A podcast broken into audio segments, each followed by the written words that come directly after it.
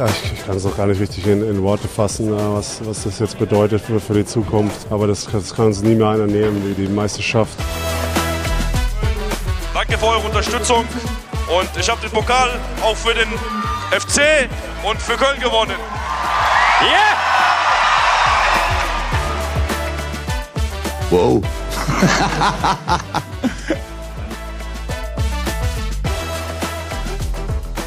Ja, hi Leute, herzlich willkommen bei Sportino und etwas verspätet heute am Dienstag. 12 Stunden Flug, 4 Stunden Zeitverschiebung, 8 Stunden Sambodromo in Rio zum Karneval. Ähm, haben mir da keine andere Wahl gelassen.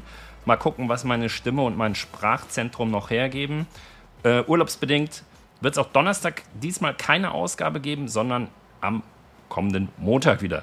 So, dann legen wir direkt mal los. Natürlich erstmal mit dem deutschen Highlight des äh, zurückliegenden Wochenendes, dem Topspiel in der Bundesliga.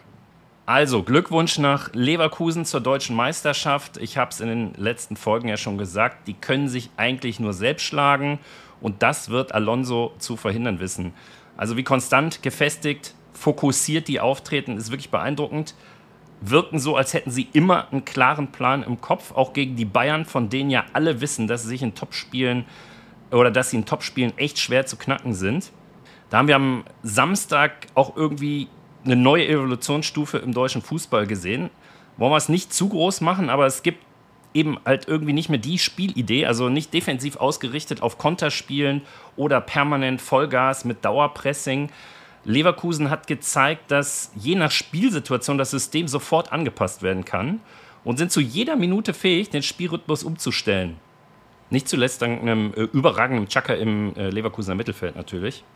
Ja, und mit System meine ich da ehrlich gesagt nicht Viererkette, Dreierkette, sondern eher die Positionierung jedes einzelnen Spielers auf dem Feld und das Gebilde, wie sich es verschiebt. Das ist wirklich beeindruckend. Da weiß jeder, was er zu tun hat, egal wo sich sein Teamkollege befindet. Also da, das ist unglaublich, wie da die Räder ineinander greifen und äh, wie das Team hier immer wieder situationsgerecht Tempowechsel vornimmt. Das macht tatsächlich wirklich einen Unterschied. Spielen mal defensiv abwartend, gehen dann mal wieder in der anderen Minute früh drauf und machen das von jeder Spielsituation abhängig und äh, nicht von einer grundlegenden Systemanpassung. Und das ist ähm, tatsächlich, wie ich finde, beeindruckend, diese Entkopplung von Spielsystem zu Positionierung auf dem Feld und ähm, ja, das Spielen miteinander und zwar mit wie auch ohne Ball mit sich ständig wechselnden Positionen in der Offensive, ähm, die sich komplett immer in Bewegung befindet. Und ähm, ja, Positionstreue gilt bei Leverkusen und vermutlich bald im Weltfußball als Auslaufmodell, würde ich sagen. Zumindest für die einzelnen Spieler, auch wenn die Räume insgesamt als Team natürlich besetzt sein müssen. Aber das ist eine Variabilität, die ist außergewöhnlich und die macht, glaube ich, auch in solchen Topspielen den Unterschied. Das hat man bei den Bayern nicht gesehen. Und das alles noch ohne Boniface, Konosu und Palacios. Dazu kommt dann Frimpong einfach mal von der Bank bei Leverkusen, der ja auch äh, eine überragende Saison bisher gespielt hat. Also da sieht man auch, welche Qualität im Kader ist und wie ausgeglichen der Kader ist und wie schnell auch jeder Einzelne in dieses System auf dem Feld ähm, wieder eingefasst werden kann. Ja, und ich glaube einfach gepaart auch mit einer überragenden Einstellung und Atmosphäre im Team. Man sieht das an der Körpersprache. Man sieht, dass das ganze Leverkusener Team richtig Bock hat auf Fußball und ähm, auch diese Zielstrebigkeit, ähm, das Ding für sich zu entscheiden. Alles äh, Dinge, die aktuell bei Bayern München nicht präsent sind. Und ähm, ohne gravierende Leistungssteigerungen werden die Bayern vermutlich so auch keine Chance haben, nur in die Nähe des Champions League-Sieges äh, zu kommen. Auf dem Niveau darfst du und kannst du so ein 1-0 einfach nicht zulassen. Also das 1-0 zeigt wirklich die akute äh, Bayern-Verfassung. Hier haben Tuchel und Müller mit ihren Bewertungen nach dem Spiel natürlich auch absolut recht. Also ähm, erstmal fehlt es an Fokussierung und an Einstellung und ähm, dann kommt eben halt eine ähm, schludrige Defensivarbeit dazu, die auch nicht nur hinten in der Defensive beginnt. Man hat das gesehen bei Sané, der erstens völlig unaufmerksam ist und ähm, ja, zweitens ähm, ein ganz schlechtes, in dieser Situation ganz schlechtes Defensivspiel zeigt. Das war dann auch der Schlüsselmoment im Spiel, denn in den ersten zehn Minuten gab es ja Ballbesitzfußball der Bayern und äh, Leverkusen war da recht abwartend. Man hat gemerkt, dass beide Seiten aus na nachvollziehbaren Gründen großen Respekt voneinander haben. Keiner wollte dazu hohes Risiko in der Anfangsphase gehen. Und dann kippt das Momentum äh, mit dem 1-0 ganz klar dann auf Leverkusener Seite, wo man auch gesehen hat, wer es dann letztendlich mehr wollte. Dann hat Leverkusen das 2-0 in der 50. nachgelegt und das Spiel war eigentlich durch.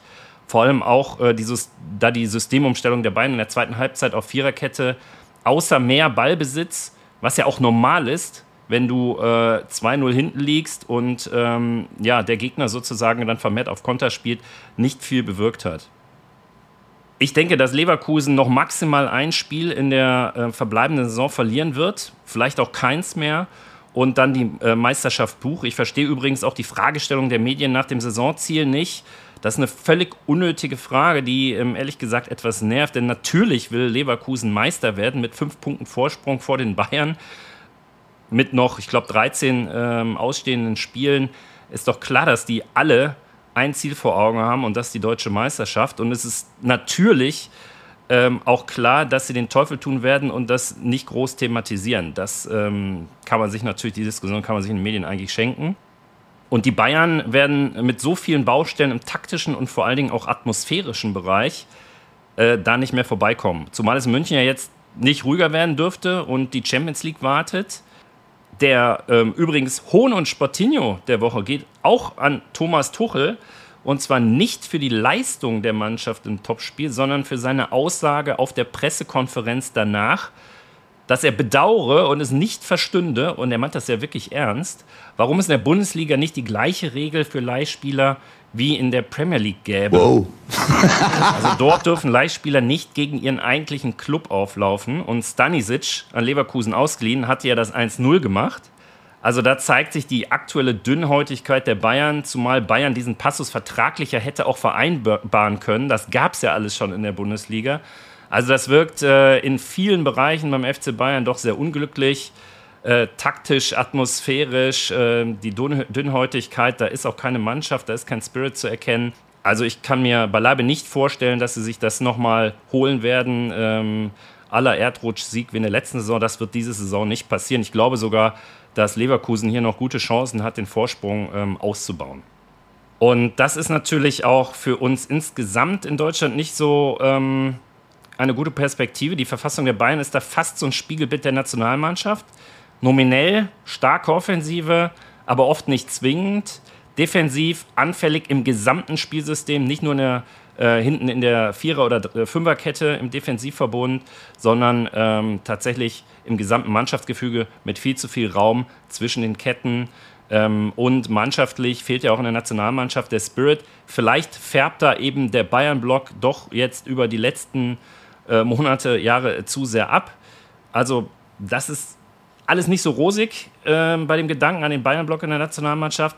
Vielleicht da einfach mal mutig sein und Spieler wie Führig, Wirtz, Andrich etablieren und auch den Bayern mal ein bisschen äh, Zeit auf der Bank einräumen. Ist zwar eine unpopuläre Entscheidung und ist auch nicht so einfach für den Team Spirit, aber ähm, das ist vielleicht eine Maßnahme, die dem Ganzen nochmal helfen würde und da elf Leute auf den Platz zu äh, bringen, die sich wirklich dann zerreißen für die Nationalmannschaft. Kimmich würde ich da allenfalls als rechten Außenverteidiger ähm, aufbieten und Goretzka muss da, glaube ich, erstmal zur alter Form finden und das kann aus meiner Sicht nur von der Bank geschehen. Und nochmal, Groß auf der 8 wäre vielleicht ein wichtiger Gamechanger für die Struktur, für Leadership und als Rhythmusgeber in der äh, Nationalmannschaft. Der BVB dagegen mit sehr stabiler Leistung gegen erschreckend ungefährliche Freiburger, die auch die nötige Aggressivität haben vermissen lassen. Das mag an der ewig langen Verletztenliste liegen. Malen natürlich ein überragendes Spiel gezeigt und war bester Mann, wie ich finde, auf dem Platz. Ähm, ich bleibe aber dabei, der BVB muss noch, noch gegen die Top-Teams der Liga zeigen. Wenn es dann ab Ende März gegen Frankfurt, Bayern, Stuttgart, Gladbach, Leverkusen und Leipzig geht, und zwar genau in der Reihenfolge, also gegen die Top 5 der Liga, dann zählt's. Und wenn du da nicht mit sechs Punkten Vorsprung auf die ähm, nicht-Champions League-Plätze reingehst, dann wird es, glaube ich, am Ende in der Endabrechnung sehr eng für Borussia. Kommen wir zu dem globalen Spektakel des Wochenendes, dem Super Bowl. Es werden ja alle gesehen haben oder zumindest gelesen haben oder eine Zusammenfassung geschaut haben. Daher halte ich mich mal kurz, auch weil der Stachel meiner falschen Prognose natürlich noch tief sitzt. Aber es war halt auch denkbar eng beim 25 zu 22 für die Chiefs nach Verlängerung in Vegas. Und wer kann das ahnen, dass die Chiefs drei Sekunden vor der regulären Spielzeit ausgleichen? Die 49ers ein aussichtsreiches äh, Field Goal in der Verlängerung vergeben, beziehungsweise die Chiefs äh, den Versuch sehr gut blocken. Und die Chiefs dann noch, noch mal drei Sekunden vor Schluss der Verlängerung auch noch den entscheidenden äh, Touchdown machen. Also unglaublich spannend äh, mit dem krönenden Abschluss ein paar Sekunden vor Schluss. Davon hat das ganze Game natürlich auch sehr gelebt. Ja, war es doch in der ersten Halbzeit etwas träge, wenn man ehrlich ist. Am Ende versäumen es die 49ers ähm, in den ersten beiden Quartern die Fahrigkeit der Chiefs für eine höhere Führung zu nutzen. Das wäre dann vermutlich auch der Sieg gewesen. Da haben sie dann vielleicht einen Ticken zu wenig getan. Mahomes äh, dann auch mit starken Alleingängen in der sozusagen zweiten Halbzeit ähm, stößt nun also auch langsam aber sicher in die Tom Brady-Kategorie vor, der sechsmal den Ring gewann und holt mit seinem Touchdown-Pass drei Sekunden vor Ende der Verlängerung seinen dritten Titel mit den Kansas City Chiefs. Starke Vorstellung und wirklich spannendes Game. Ja, mal gucken, wie das mit den City Chiefs und mit Mahomes weitergeht, ob er es wirklich schafft, so eine Tom Brady-Ära hinzulegen. Leider kein Spektakel für die Deutschen bei der bisherigen Biathlon-WM. Im Sprint sowie in der Verfolgung ziehen die deutschen Herren und Damen leider den kürzeren, schaffen es nicht in die Nähe der Medaillenplätze. Bei den Herren zeigen sich die Norweger so dominant wie schon im gesamten äh, Weltcup-Winter. Lorgreit und Johannes Tinnitzbö jeweils mit Gold und Silber in den beiden Wettkämpfen. Bei den Damen dominieren die Französinnen. Julia Simon hier mit zweimal Gold in den Einzelrennen. Und das liegt bei den Deutschen leider nicht an den schlechten Schießleistungen. Die waren auch nicht gut, aber beunruhigender, insbesondere mit Blick auf die etwas längeren Einzelrennen, die jetzt ja noch anstehen, sind die schlechten Laufleistungen. Also rein in der Loipe schafft es derzeit keiner in die Top 10, sondern eher in die 15 plus. Das war bei den Damen zwar schon vielfach in der Saison so zu sehen, aber nicht bei den Herren, die in der Spitze teilweise mithalten konnten. Und mit Benny Doll hat ja auch schon ähm, ein deutscher Sprintrennen im Weltcup äh, gewinnen können, auch gegen die Norweger. Und im Sprint sowie im Verfolger bei der Weltmeisterschaft waren die Deutschen überhaupt nicht wettbewerbsfähig. Und die Aussagen anschließend aller, wir haben Redebedarf nach dem Rennen, klang auch schon arg frustrierend und zeigen, dass da irgendwas grundsätzlich nicht stimmt. Es scheint derzeit, als würde das deutsche Technikteam beim Wachsen deutlich mehr Probleme haben mit den ähm, ja, außergewöhnlich ho hohen Temperaturen als die anderen Nationen. Also hoffen wir mal, dass sie schnell ein besseres Setup finden für die noch ausstehenden Rennen. Bisher Franzi Preuß zweimal Sechste und sonst kein Athlet oder keine Athletin unter den Top Ten bei vier gelaufenen Einzelwettbewerben. Ich habe die Statistik nicht im Kopf, aber es gab, glaube ich, nicht viele Weltmeisterschaften, wo wir nach den ersten vier Rennen so schlecht abgeschlossen haben, zumindest in den letzten Jahren nicht. Für die Staffel bedeutet das leider auch äh, nur Außenseiterchancen für uns. Aber die Staffel ist ja sowas wie der Pokal im Biathlon. Da kann halt alles passieren. Und am 17.02. geht es da mit den Staffelrennen los. Ähm, ja, Daumen drücken für die Athletinnen und Athleten und äh, natürlich auch dafür, dass das Technikteam das richtige Wachs oder beziehungsweise die, ähm, das richtige Setup für die Skier findet. Ja, schieben wir noch schnell aus gegebenem Anlass ein aktuelles NBA-Update ein. Also Maxi Kleber bei den Dallas Mavericks steigert sich nach seiner langwierigen Zehnverletzung von Spiel zu Spiel und äh, siegt eindrucksvoll mit den Dallas Mavericks gegen eines der besten Teams der Saison, die Oklahoma City Thunder, mit ähm, 146 zu 111 und äh, 47 Punkten im ersten Viertel. Also nicht Maxi Kleber, sondern die Mavs. Ähm, und haben jetzt auch nochmal gegen die äh, Wizards, Washington Wizards am Montag nachgelegt. Also das sieht richtig gut aus. Gewinnen somit ihr fünftes Spiel in Folge und kommen langsam wieder in Schwung nach einer sehr schwierigen Phase. Kleber gegen die Oklahoma City Thunders mit einem Double-Double und guten 12 Rebounds und 12 Punkten als Starter.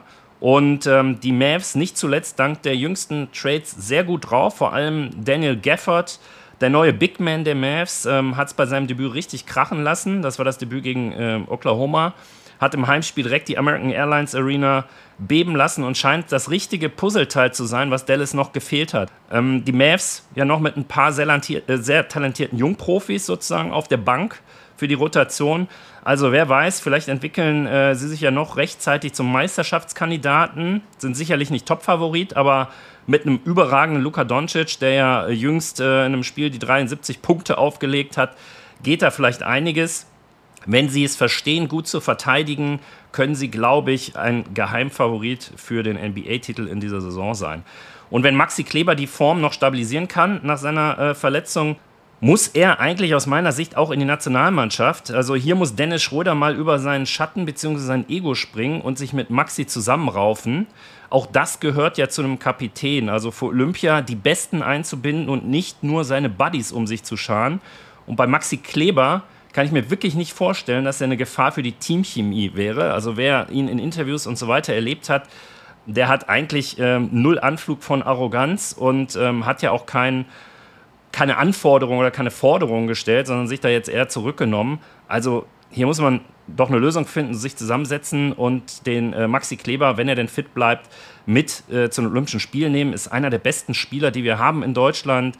Äh, ein super Verteidiger, kann auch drei Punkte werfen. Also ähm, ist ein Big Man, der gewisse Qualität hat, auch beim Punkten. Hier muss meiner Ansicht nach auch Gordon Herbert, unser Nationalmannschaftscoach, etwas stärker Einfluss nehmen und das nicht nur alles irgendwie Dennis Schröder überlassen. Apropos Dennis Schröder, seine Franchise-Odyssee geht übrigens weiter, wird jetzt von den Toronto Raptors zu den Brooklyn Nets getradet. Das ist eine kleine Verbesserung, also Brooklyn sicher besser ähm, als beim Neuaufbau der Raptors zu versauern in Toronto, aber das ist doch eher so eine Kategorie vom Regen in die Traufe. Ähm, beide Teams werden es wohl nicht in die NBA-Playoffs schaffen, meiner Einschätzung nach. Also bei den Toronto Raptors dürfte es klar sein und bei den Brooklyn Nets muss man mal abwarten, ob sie da noch die Kurve kriegen. Also seit seinem Verzock äh, um den großen Lakers-Vertrag läuft es bei Dennis Schröder nicht so wirklich rund. Vielleicht ist ja bei der Fehde zwischen ihm und Maxi Kleber eben auch so ein bisschen Ego und Neid im Spiel. Kleber mit einem fetten Mehrjahresvertrag bei einem Top-Team äh, rund um MVP-Kandidat Luka Doncic und Schröder mit einem Teamhopping jetzt seit einigen Jahren. Ja, schade, dass das Gerücht um seinen Trade zu den Milwaukee Bucks als Backup Point Guard nicht wahr wurde. Sonst wäre er natürlich schlagartig Meisterschaftskandidat geworden. Aber das hat ja dann leider nicht geklappt. Kommen wir zum Newsflash. Auch die deutschen Hockeydamen holen sich gegen Polen im Finale den Hallen-EM-Titel wie die Herren und unterstreichen die Stärke des deutschen Hockeysports. Trainer Jan Sievert bei Mainz 05 ist entlassen worden und äh, mittlerweile gibt es mit Bo Henriksson, heißt er glaube ich, ja auch schon einen Nachfolger. Ebenso Walter beim HSV in der zweiten Liga auch entlassen worden. Kommt jetzt Baumgart, vermutlich. Die Gerüchte halten sich ja schon seit Wochen seitdem er beim FC sozusagen raus ist. Ähm, es sieht vermutlich alles danach aus.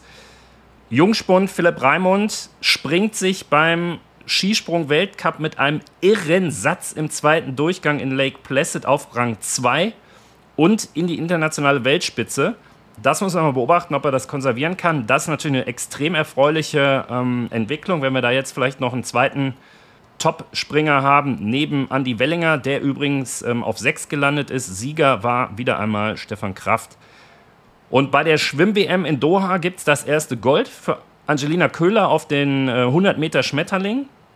Ist das erste Gold im Becken seit einer WM 2009.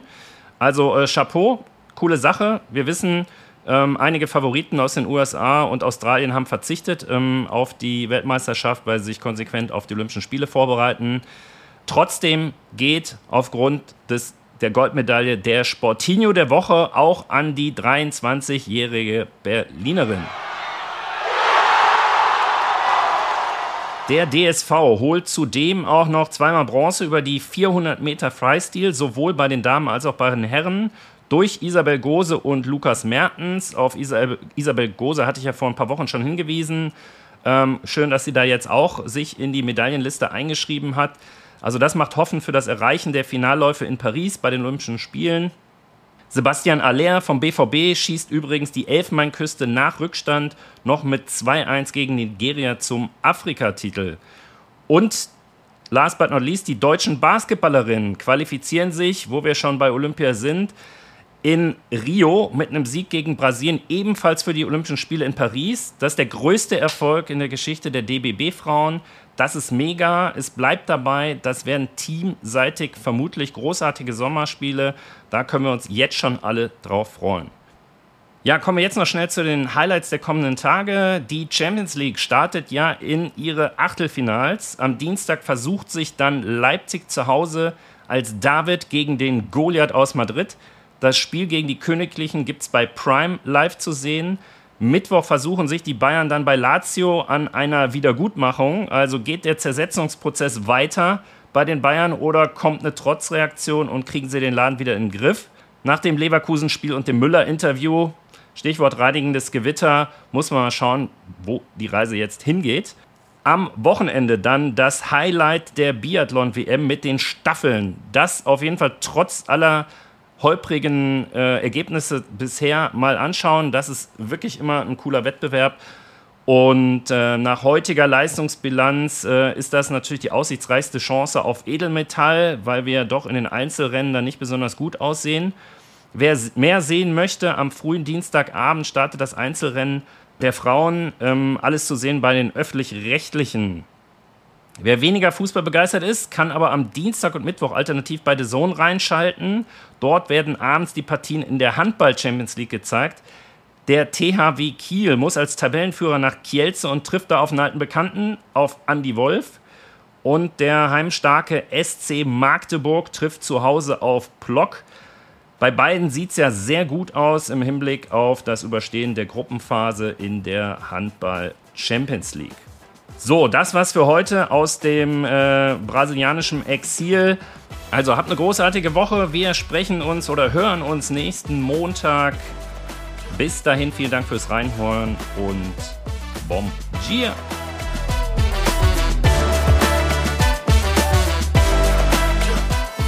Nein, wir können nur sagen, tausend, tausend, tausend Dank. Es war fantastisch.